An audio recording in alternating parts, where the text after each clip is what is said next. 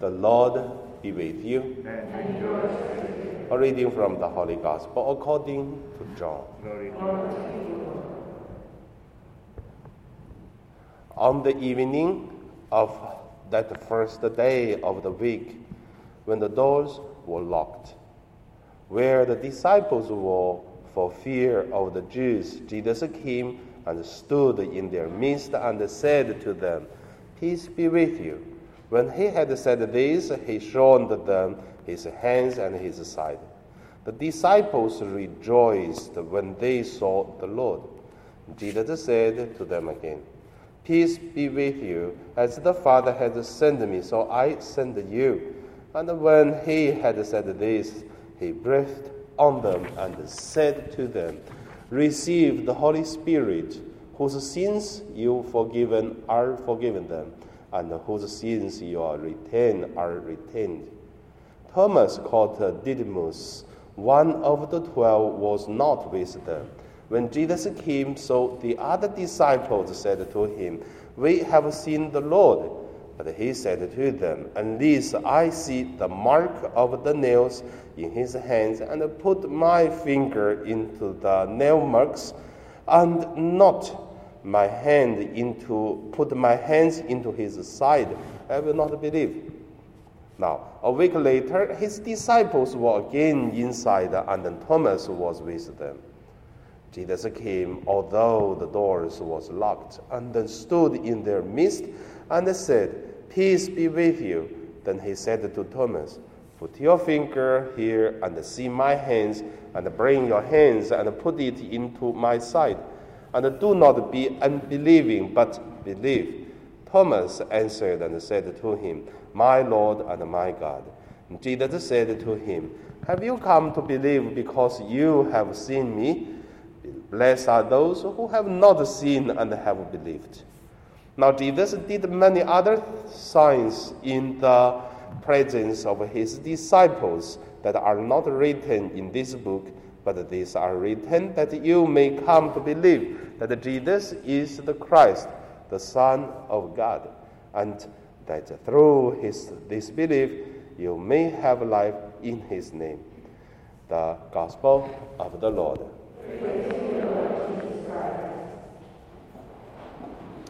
So, my dear brothers and sisters, today we also call the, uh, the Sunday of Divine Mercy. So, today my meditation will name it uh, uh, What is Mercy? First, let us look at it. do you notice that in China now, like Shanghai, the people are limited by the government only stay in their own building. On the street, there's no people for almost a month or more than a month. So people have no free choice, have to stay. Many people have no food to eat. Then in Hong Kong, uh, do you remember government was uh, talking about uh, the same, but did not do it at the last minute. And even now on the 21st, then we are even have almost a regular life, a normal life. I call this is uh, God have mercy on us. You know, from 2020 February until now, so two years plus, I have quite a big uh, pressures from this uh, virus because our parish is different other parish. Our parish have so many the OFWs if there is a big group which is uh, catch the virus, thousands of the families in Hong Kong will be influenced.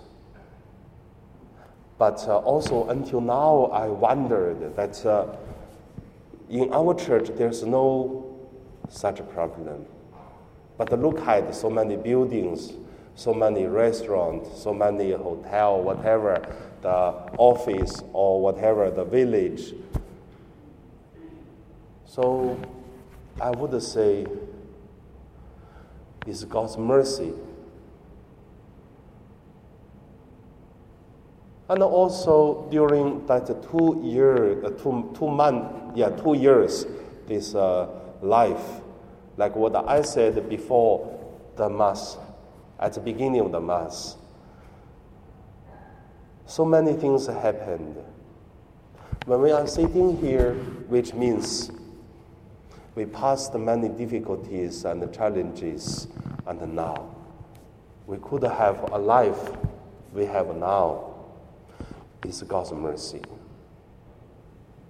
So now, when I ask you, what is a, a mercy?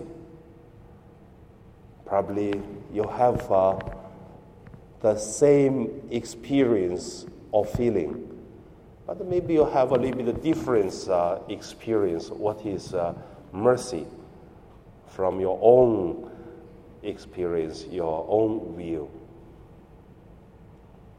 Second point I want to share is uh, the mercy from God. The mercy from God is different in each time.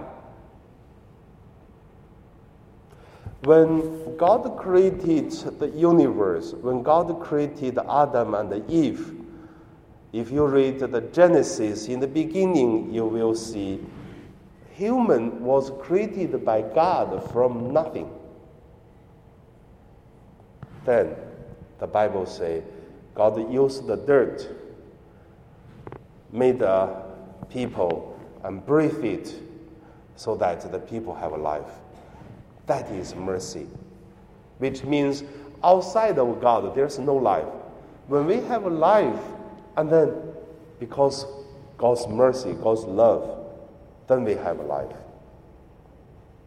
So, not only God make the body, but in the Genesis to say, God breathe so that the people have a life.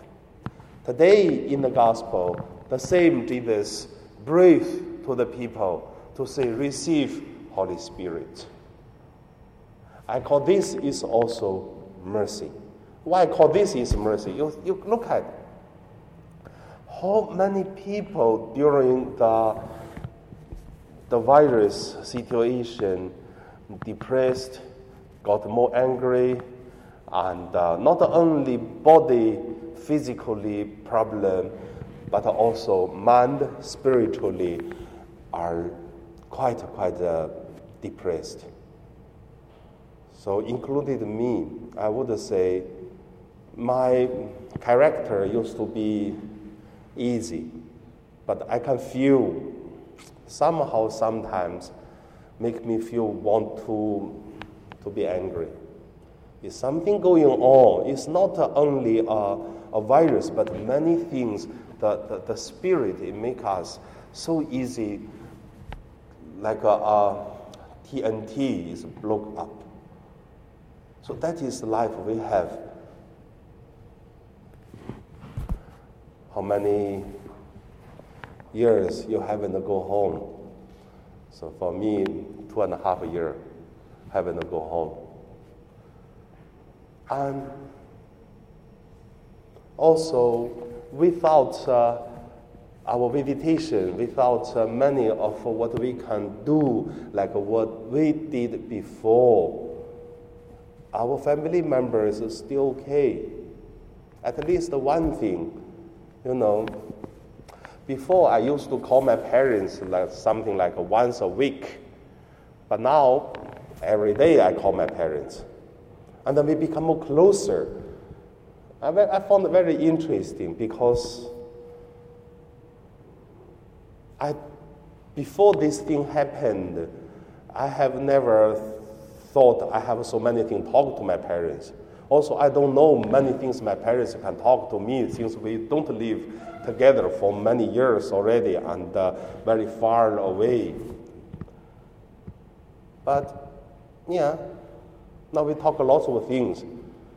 Then my mother, when talk to me, used to talk half an hour, this or that. My father another said, "Stop talk. Why have so many things to talk?" Uh, so I also feel that is God's mercy. Some problem, the virus bring us closer even by a WeChat or WhatsApp, Facebook Messenger, or something.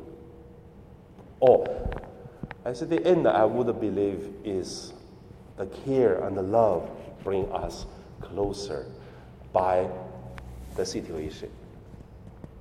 If nothing happened, probably we don't talk to each other. But now we communicate more. So I call this, consider this is a mercy from God. So, and my sharing, I just want to say, on the Divine Mercy Sunday,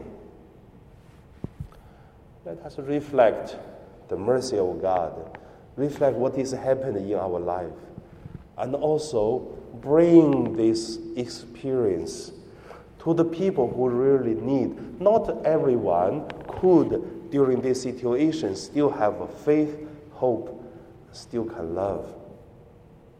If we could, it's God's mercy, ask us to be the messenger, a missionary, to share it. So now, let us pray.